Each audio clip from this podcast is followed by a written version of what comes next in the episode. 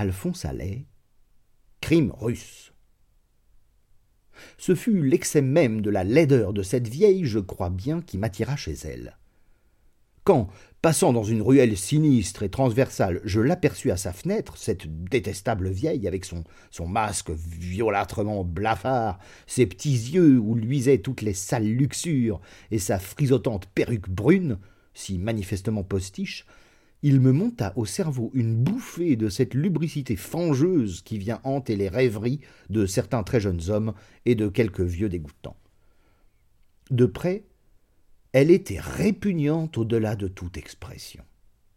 La coupe rose de ses vieilles joues molles se trouvait encore aggravée par le poudroiement louche d'une veloutine acquise chez une herboriste de onzième classe, sans doute avorteuse, des réparations successives à son énorme dentier avaient mis des dents d'azur trouble à côté d'autres qui semblaient de vieil ivoire. Et si, en ce moment, je n'avais pas eu l'esprit si calme, je me serais certainement cru le jouet d'un angoissant cauchemar. Ce n'était pas le besoin qui la poussait à accomplir son immonde profession, car tout chez elle sentait l'aisance presque confortable. Des draps fins et blancs garnissaient le lit, un, lit de, villageois cossu, une armoire normande en chêne massif se carrait dans un coin de la chambre avec cet aspect riche, cette apparence, inexplicable par la raison, d'être rempli qui fait que les gens comme moi distinguent infailliblement, même fermées, les armoires pleines des vides. D'une voix crapuliforme qu'elle essayait de faire gazouillante, la vieille me causait. Elle disait la gloire de mes bottes. Oh, comme tes bottes sont belles Effectivement, mes bottes, ancien cadeau que me fit à Pléona le général Sacafarine, étaient plus belles que nulle langue humaine ne saurait l'exprimer. Je goûtais la joie de contrarier la vieille. Mes bottes? Elles sont ignobles. Je les ai payées trente-cinq sous ce matin à un ramasseur de bouts de cigares, place Maubert. Sale blagueur Pendant que la conversation continuait sur ce ton, l'idée me vint hantise vague d'abord, de tuer cette femme à propos de Bottes. Et je prononçais à mi-mot, à mi-voix, ces mots à propos de Bottes. Dès lors, la résolution d'assassiner la vieille s'installa en moi irrésistiblement. Mon couteau était de ceux qu'on appelle couteaux de nontron et qu'on fabrique à Châtellerault. La lame de ces armes est droite et pointue. Le manche rond se rétrécit vers le bas pour être bien en main, et une large virole mobile empêche que la lame ne se referme.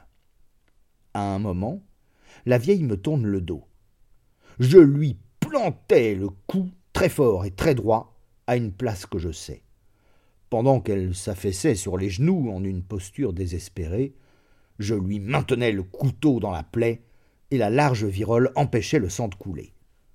Quand elle eut poussé son dernier euh, rauque, quand l'hémorragie interne eut achevé de l'étouffer, je pris dans un tiroir de son armoire ses pièces d'or et quelques valeurs, et refermant la porte sur moi, je m'en allai. Toute, toute cette scène n'avait pas duré dix minutes. Pas de bruit, pas de sang répandu. Certes, pour un travail bien fait, c'était un travail bien fait. Je me dirigeais vers la maison de ma maîtresse, une jeune femme qui s'appelle Nini, et que mes amis ont surnommée Nini Novgorod depuis que c'est moi son amant. Un couple de sergents de ville arrivait lentement dans ma direction. Je ne sais pas, mais leur air tranquille me fit passer à fleur de peau un frisson glacé. Il me semblait trop tranquille. Alors, effrontément, je plantai dans leurs yeux mon regard hardi, et tous les deux, comme mus par un mouvement machinal, portèrent en passant près de moi la main à la visière de leur képi. D'autres gens de police, rencontrés plus loin et dévisagés de la même façon, me saluèrent aussi, répondant à ma secrète préoccupation. Nous vous prenons si peu, semblait-il dire, pour un assassin, cher monsieur, que nous n'hésitons pas à vous saluer respectueusement. Nini Novgorod n'était pas chez elle.